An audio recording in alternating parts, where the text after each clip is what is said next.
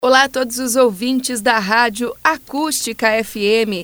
Durante esta quinta-feira ainda não tem previsão de chuva entre a região de Camacuã e a Costa Doce.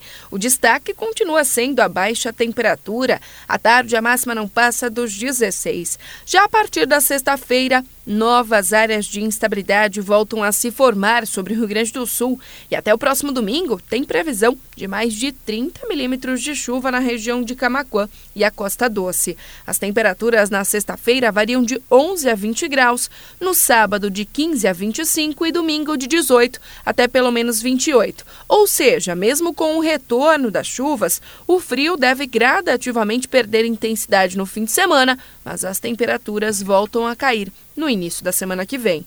Heloísa Pereira, da Somar Meteorologia, para a Rádio Acústica FM.